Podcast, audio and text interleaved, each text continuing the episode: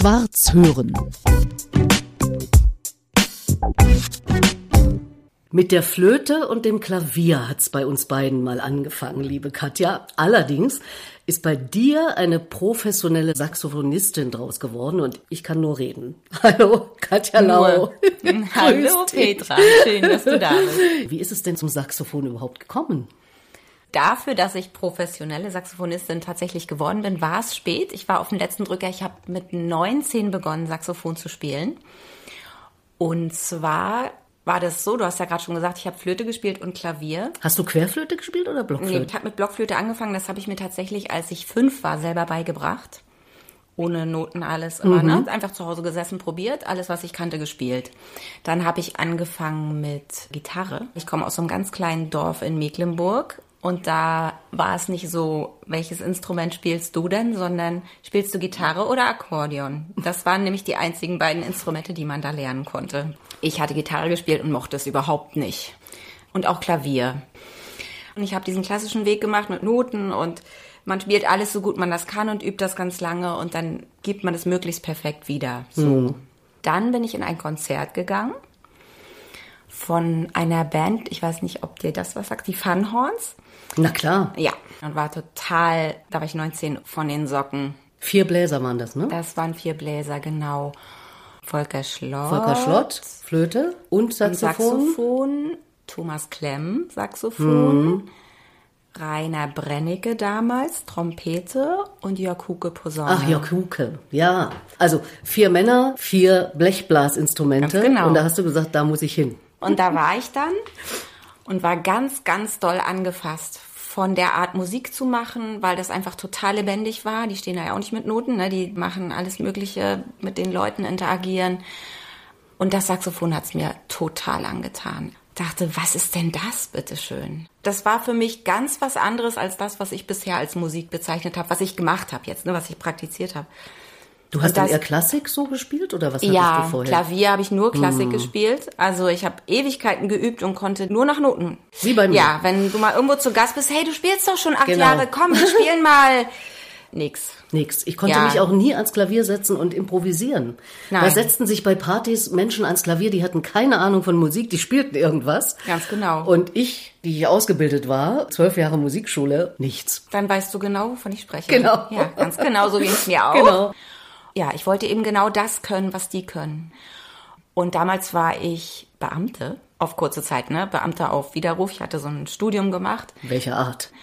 Ich wollte eigentlich immer Schulmusik studieren. Dafür war ich auf dieser Spezialschule. Dann war halt direkt, als ich zwölfte Klasse war, die Wende. Und dadurch ist in dem östlichen Teil sind eben die Hochschulen zusammengebrochen, die Strukturen zusammengebrochen. Und dann konnte ich das nicht gleich anfangen. Und dann sagte damals meine Eltern, mach was, was du immer gebrauchen kannst, was nicht so lange dauert.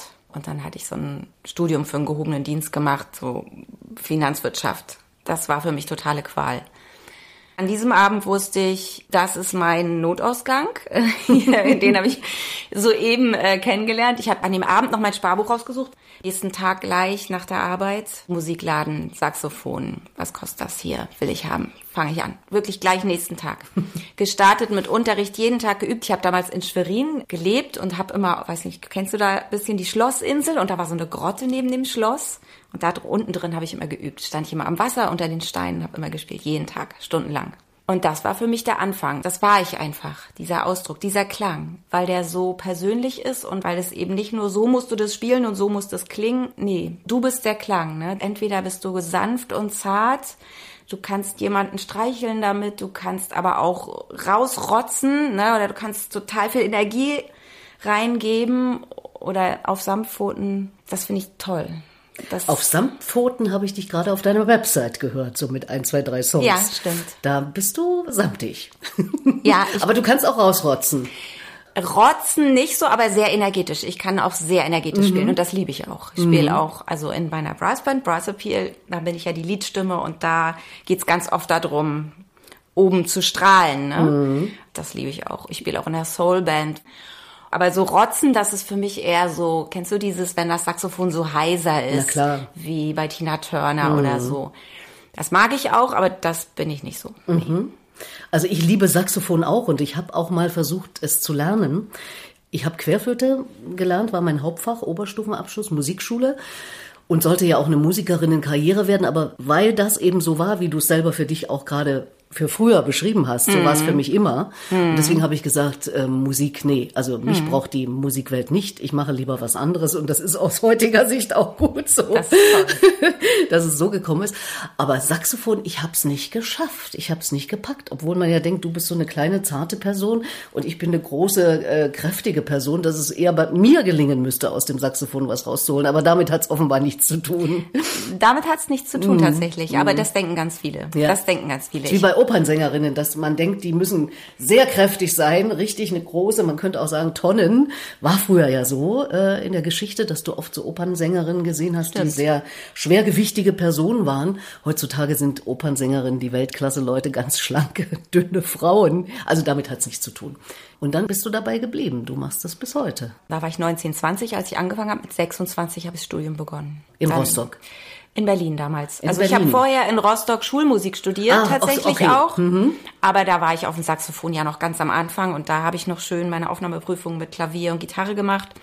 Und dann habe ich halt ne, nebenbei geübt, geübt, geübt. Und mich, also mein Ziel war von Anfang an, ich will zum Studium nach Berlin und das habe ich dann auch geschafft. Also an der Musikhochschule Hans Eisler. Ganz genau. Und jetzt lebst du ja auch schon lange in Berlin. Ja, seit 20 Jahren. Nee, 23 Jahren. Guck Wow. mal an, die Zeit rennt. Mittendrin. Das liebe ich auch. In Charlottenburg. ja. Ah, Sehr ja. schön. Bist inzwischen Mutter eines Zwillingspärchens. Die Jungs sind zehneinhalb. Und wie kriegst du das unter einen Hut? Weil du trittst ja wirklich mit Brass Appeal, mit den vier Frauen äh, sehr intensiv auf, bei allen möglichen Gelegenheiten, aber auch in anderen Zusammenhängen und machst Online-Marketing und, und, und, und, und, bist auf Schiffen unterwegs, gibst Unterricht, darüber reden wir ganz bestimmt noch in diesem Podcast. Wie kriegst du das unter einen Hut, dann noch als Mutter auch zu agieren? Ja, das ist eine gute Frage. Die habe ich mir jahrzehntelang auch gestellt. Deswegen habe ich tatsächlich auch erst mit 39 Kinder gekriegt. Ich dachte ganz lange, das lässt sich nicht vereinen, das auf Tour sein und ich muss mich entscheiden, entweder oder. Stimmt aber nicht. Kriegst du hin? Ja, kriege ich hin. Ich habe mir von Anfang an eine gute Struktur geschaffen. Also Babysitter, Familie, Nachbarn, Freundinnen, die auch Kinder haben. Also Netzwerk ist alles. Und der Papa von den Jungs ist auch immer dabei und unterstützt. Er ist einfach da und macht mit. Er ist auch Musiker und wir haben uns das immer von Anfang an gut geteilt und wir sind beide viel unterwegs, aber selten am selben Tag. Also irgendwie ist einer war immer da. So. Bedarf aber dann doch intensiver Absprachen, oder? Mhm. Auf jeden Fall. Und man muss sich darauf verlassen können, ist ja auch so eine Sache. Auf jeden Fall. Aber das kann ich. Das geht gut. Das hat alles gut geklappt. So, jetzt mutmaße ich mal, dass die beiden Jungs, zehneinhalb, natürlich Musik machen. Bei zwei Musikeltern, Mhm. bei zwei Musikprofis. Also sie sind mit Musik aufgewachsen, ne?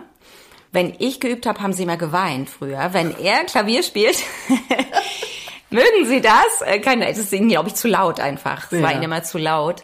Die sind einfach damit groß geworden. Dennoch wollte ich sie nicht zwingen irgendwie. Nur weil ich das mache, müssen sie das machen. Und deshalb habe ich immer gewartet auf Zeichen von ihnen.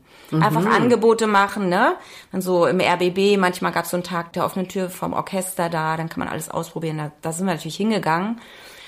Sonst haben, haben wir einfach gewartet, entweder wollen sie oder wollen sie nicht. Und dann kam das irgendwann, Mama, ich will Schlagzeug spielen, von Bela, von ihm einen. Das ist ja nur noch lauter. Genau, wir haben ein E-Drum-Set jetzt hier Okay. stehen. Und der spielt jetzt Schlagzeug und ein Jahr später hat dann der andere gesagt, ich möchte gerne Bass spielen. Und der spielt jetzt Bass. Richtig so einen großen oder einen E-Bass? Ein E-Bass. Und ja, sie sind sehr, sehr musikalisch. Sie haben total Spaß dran. Und mal gucken, was draus wird. Also wäre natürlich toll, wenn sie ne, das als Teil ihres Lebens haben, aber müssen auch nicht Profimusiker werden oder so. Hauptsache, es macht ihnen Freude. Ja, ist ja hart genug als Profimusiker, oder? Empfindest du es gar nicht als hart? Also ganz früher hatte ich mit der Sicherheit zu kämpfen, also Glaubenssatz oder Gedanke, das sei unsicher. Äh, Und da hatte ich so ein bisschen Glück, dass ich drei Jahre verbeamtet war und dass ich quasi die Sicherheit äh, in jede Zelle aufgesogen habe. Aber für mich war es halt todsicher. ne? Ich hätte das nicht ausgehalten. Also die Sicherheit hat überhaupt nicht aufgewogen, dass das nicht meins war. Vor dem Hintergrund wusste ich ja immer, das Geld ist nicht alles. Es ist wichtig, dass ich am Tag diese Dinge mache, die mich erfüllen und die mir Freude machen.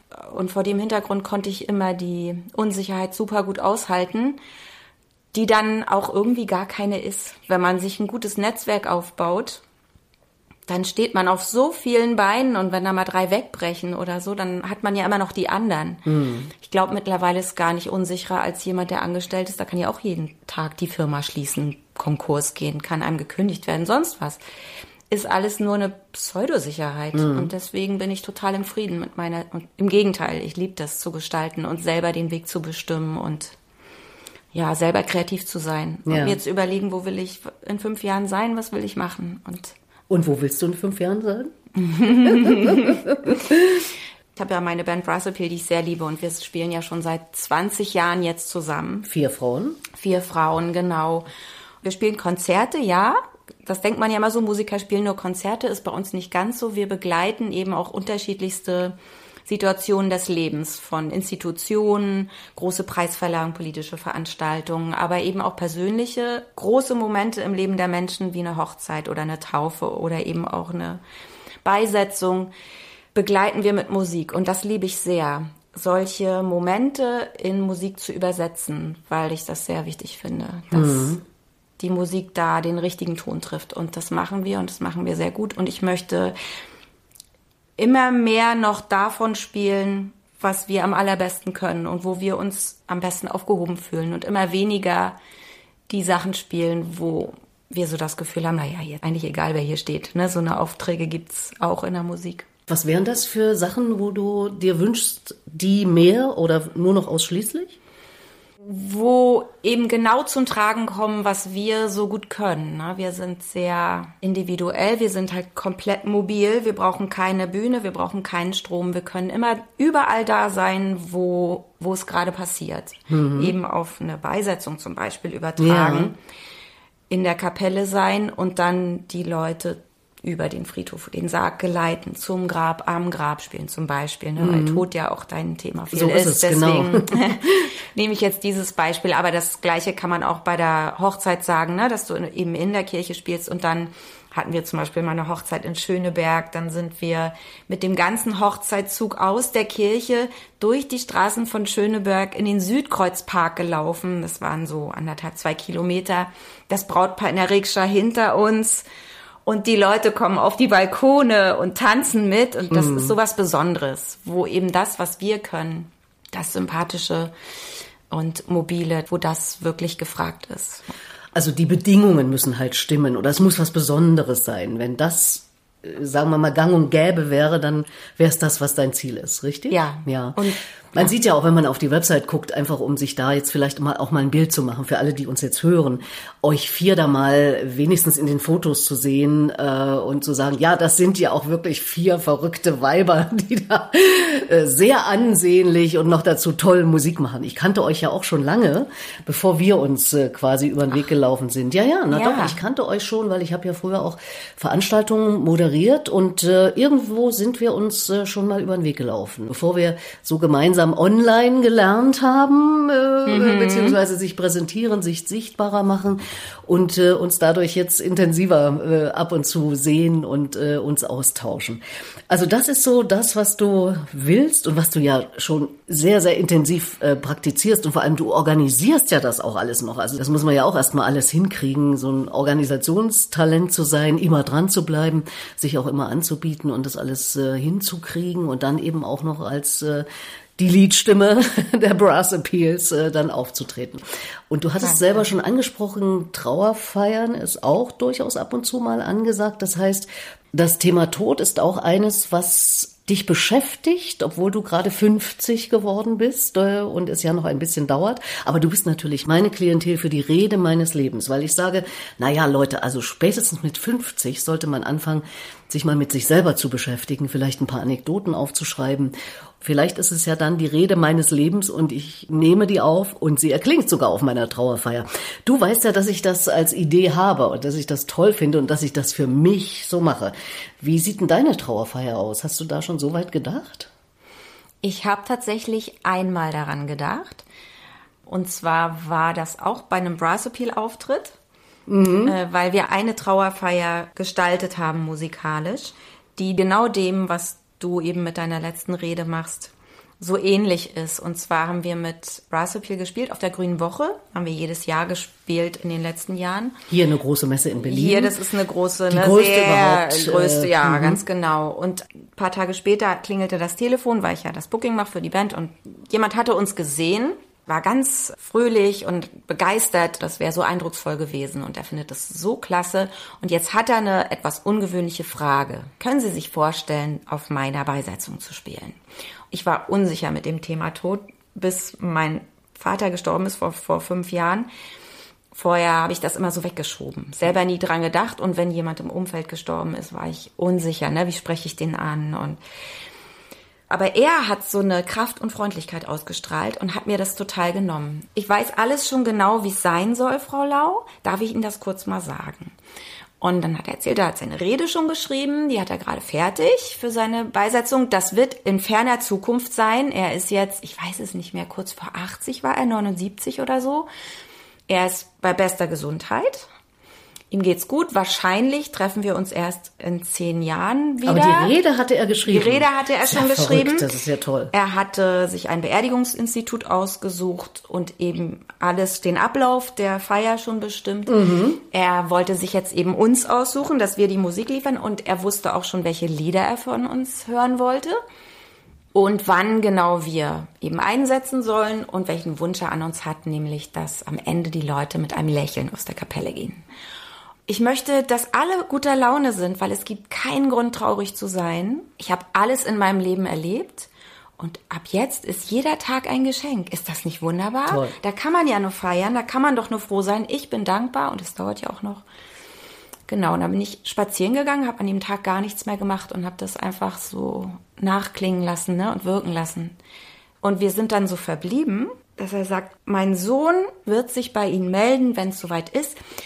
Sind Sie denn in der Band auch so, wie sind Sie denn so untereinander? Weil ich würde ja schon gern sicherstellen, dass Sie in zehn Jahren noch zusammenspielen. Weil ich lebe ja noch lang. Fand ich auch eindrucksvoll. Leider hat sich der Sohn dann schon vier Monate später gemeldet. Und ich habe den Namen im E-Mail-Eingang gesehen, das mir gleich im Bauch gerissen. dachte ich, oh nein, oh Gott. Und es ja, war dann doch gegen sein Gefühl, obwohl er gesund war. Ja, wir haben das dann gemacht, haben auf seiner Beisetzung gespielt. Und es war so eindringlich. Er hatte ja seine Rede schon geschrieben und er hatte sie aber nicht, wie du das machst, aufgezeichnet. Du machst das ja, ne? Mit den Aufzeichnungen und dann erklingt über Ist eine Möglichkeit. Dann erklingt Mhm. die eigene Stimme, weil ich natürlich sehr gut finde, die Wirkung einer Persönlichkeit kommt ja ganz wesentlich auch von seiner Stimme. Und insofern finde ich es gut, wenn man ihn oder sie mindestens hört oder vielleicht sogar noch sieht. Also auch das wäre möglich. Aber selber geschrieben ist auch schon was wert. Dann schreibt nicht irgendeiner oder erzählt irgendeiner irgendwas über eine andere Person. Das ist doch schrecklich. Ja, das ist schrecklich. Hm. Er hatte sich jemanden ausgesucht. Ich glaube, er kam aus dem Hochschulkontext und hatte aus seinem Umfeld jemanden signifikant Jüngeres, mit dem er viel zu tun hatte, gefragt. Und der hat das dann vorgelesen. Und für den war das auch nicht so locker. Der hat dann auch gesagt in der Kapelle, na, er hat mich gebeten, das hier vorzulesen, erst vor vier Monaten und jetzt ist es schon so schnell und ich versuche ihm jetzt so gut wie möglich gerecht zu werden. Haben wir auch ja versucht. Wir haben auch sein Wunschlied dann noch aufgenommen, eins, was er unbedingt gespielt haben wollte. Und diese Rede hat mich so beeindruckt. Er hat jeden Einzelnen angesprochen aus seinem engsten Umfeld sich bedankt für ganz spezielle individuelle Dinge, den Menschen wertgeschätzt, manchmal auch um Vergebung eben gebeten, ne, für Dinge, die vielleicht nicht so gut gelaufen sind. Und er hat an alle gerichtet sein Leben nochmal so überrissen aus der Vogelperspektive und die Essenz seiner Lebenserfahrung. Welche Entscheidungen habe ich wann getroffen? Was waren die essentiellsten Entscheidungen in meinem Leben? Und wie war das ne, in der Rückschau betrachtet? Wo habe ich auch mal richtig was falsch gemacht? Wo hatte ich mal ganz große Angst und wie habe ich das gelöst?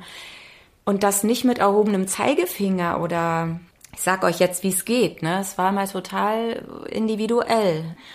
Die Rede ging ganz lang, ich glaube eine Stunde oder Oh. so.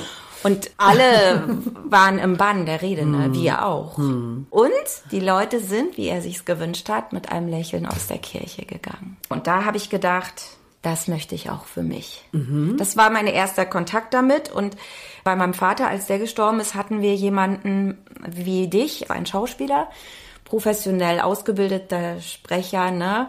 Er hat es unglaublich toll gemacht. Mhm. Und danach, als ich das erlebt habe, dachte ich, das ist nochmal eine andere Ebene. Und mhm. du hast ja dann nochmal eine andere Ebene, wenn man selber spricht. Ne? Ich ja. Und wie machst du's?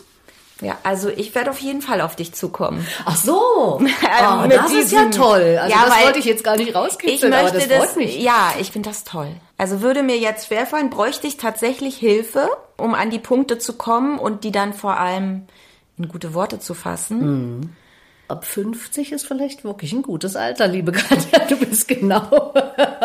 Du bist mein Opfer. Nein, Quatsch. Wenn du das möchtest, finde ich das ganz, ganz, ganz toll. Naja, du hast ja auch andere Erfahrungen schon in Sachen äh, Tod im weitesten Sinne eben als Musikerin erlebt. Du hast mir erzählt, äh, ihr spielt im Hospiz. Mhm, wir haben vor drei Jahren damit angefangen, auf eine Anfrage hin, direkt von dem Stift. Das war Corona-Beginn. Da haben wir draußen gespielt, vor den Fenstern. Ne? Die haben dann vom Hospiz die Fenster aufgemacht und wir haben Weihnachten da Musik von draußen gespielt. Und das war so, es war schön für uns, es war schön für das Betreuungspersonal und ganz toll für die Menschen auf den Stationen und deshalb machen wir das jedes Jahr wieder. Das ist eine schöne Aufgabe und eine dankbare Aufgabe. Ja. Machen wir sehr gern. Naja, als Musikerin bist du ja jemand, die damit ihren Lebensunterhalt verdient, aber du beschreibst ganz viel und ich höre das immer wieder raus, auch hier in unserem Gespräch, dass ja wahrscheinlich die halbe Miete, sage ich jetzt mal salopp, eben das Gefühl auch ist, was ihr dann kriegt, wenn die Resonanz gut ist, wenn ihr gut ankommt. Das macht ja viel aus. Mir geht's ja auch so, wenn ich auf Bühnen stehe und moderiere oder Keynote halte. Das ist wirklich die halbe Miete, oder? Ja, wir spielen ja nie nur fürs Geld. Also ich mag das schon, wenn das auch finanziell honoriert wird. Geht dir bestimmt nicht anders. Ja. Na, wir brauchen es ja auch, es ist unser Lebensunterhalt. Ganz also, genau. Muss man sich auch gar nicht dafür entschuldigen. Nee, ne? überhaupt nicht. Ne? Ist ja völlig. Das ist halt unser Beruf. Und ja. gleichzeitig, wenn das dann zusammenkommt mit Wertschätzung und der Fähigkeit, überhaupt zu sehen oder zu fühlen, was wir da tun, das ist schon das Schönste. Ja. Ich hatte es ja schon erwähnt, wir sind jetzt äh, intensiver im Kontakt, liebe Katja, weil du auch eben dich dieser Online-Welt stellst. Ähm, du bist Ganz auch nicht genau. mehr 20, äh, aber ich bin ja nun eine Generation weiter, 15 Jahre älter als du und ich mache das ja jetzt auch. Da machst du auch so deine Erfahrungen, ne? Sind die positiv vorwiegend? Sehr. Mhm. Also bis jetzt ja. Ich habe mich jetzt da voll reingestürzt. Seit 15 Jahren bin ich Yamaha-Artist und arbeite eng mit der Firma Yamaha zusammen und gebe mit den Workshops eigentlich weltweit, kann man sagen. Viel in Deutschland, aber ich bin damit auch schon um die Welt gereist, wo ich Menschen den Lebenswunsch und die große Sehnsucht eben erfülle, einmal Saxophon zu spielen. Tatsächlich habe ich mitbekommen, dass ganz viele Leute das wollen. Und das ist eigentlich auch der Satz, den ich ganz oft höre, wenn ich von der Bühne runtergehe wenn es nicht sogar der am meisten. Neben das war aber schön, kommt dann Saxophon ist ja mein absolutes Lieblingsinstrument. Das würde ich auch so gern spielen. Und dann kommt das große Aber. Warum es nie geklappt hat, warum es nicht geht, ne? Zu kleine Lunge, ich bin zu, hab nicht genug Kraft, ich konnte nie als Kind und so weiter und so weiter. Und genau da setze ich mit dem Workshop an. Du hast jetzt Yamaha zweimal erwähnt. Da haben ganz viele Leute das Klavier oder das elektronische Klavier vor Augen, also die Tasten am Klavier. Mhm. Die bauen auch Saxophone. Saxophone her. Und da kommst du natürlich ins Spiel. Genau. Und der Kurs, den ich da gebe oder das Workshop-Format dort heißt Saxophon for Beginners, ein Hit am ersten Tag. Und es richtet sich eben vorwiegend an Späteinsteiger, die, die kommen sind meistens Menschen, wo so eine Lebensphase zu Ende geht. Ne? Kinder sind aus dem Haus, ich bin im Job total angekommen und alles läuft in geregelten Bahnen. Ich habe wieder was frei, energiefrei. Manche haben gerade eine Scheidung hinter sich, Partner ist gestorben oder Eintritt in die Rente. Immer so Wendepunkte. Mhm.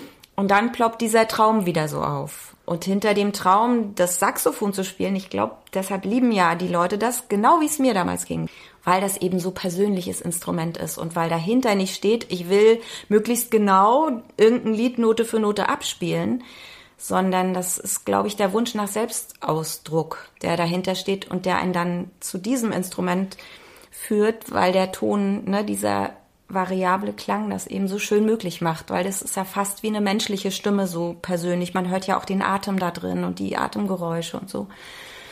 Und ich finde den Wunsch nach Selbstausdruck sehr wichtig und den nehme ich ernst. Und dann kommen die Leute mit 50, 60. Meine älteste Teilnehmerin war 82. Ich habe immer davon geträumt, ich möchte das mal machen. Und dann können die nach zwei Stunden einen ersten Song mit einer Band spielen und sind unglaublich glücklich, weil alle hätten das natürlich niemals gedacht. Ich breche das runter und mache mit ganz einfachen Mitteln und ganz einfachen Melodien, die aber jeder kennt, wirklich Hits, gebe ich denen an die Hand, sich selbst auszudrücken und Saxophon zu spielen. Und anknüpfend an meine Offline-Workshops habe ich jetzt ein Online-Programm entwickelt, was dann über drei Monate geht und wo diese Menschen dann online mit mir zusammenarbeiten und in drei Monaten acht erste richtig tolle Songs spielen, mit denen sie dann auch schon kleine Auftritte machen können. Und, und woher ausdrücken. kriegen Sie das Instrument? Auch von mir. Also manche haben ein Instrument schon, mhm. aber wer keins hat, bekommt dann eins von mir für die das ist Zeit. Ja Wahnsinn. Und wenn das jetzt Leute hören und sagen, genau das ist mein Traum auch schon seit äh, gefühlten 100 Jahren, wo wenden die sich hin? Einfach auf deine Website?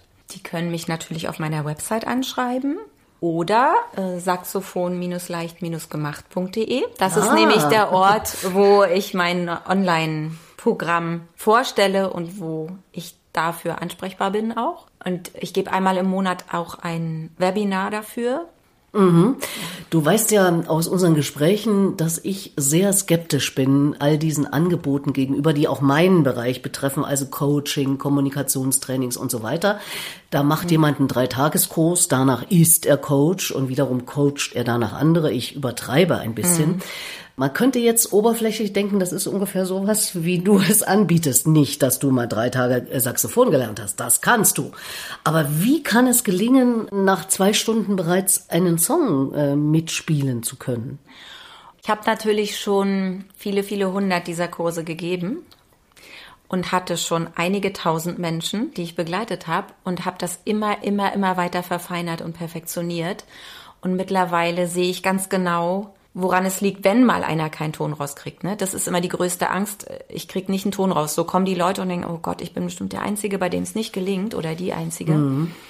Und tatsächlich kriegen immer alle einen Ton raus. Mhm. Und wenn es dann mal nicht so ist oder der Ton bricht ab oder was auch immer ist, ich sehe es halt sehr, sehr schnell.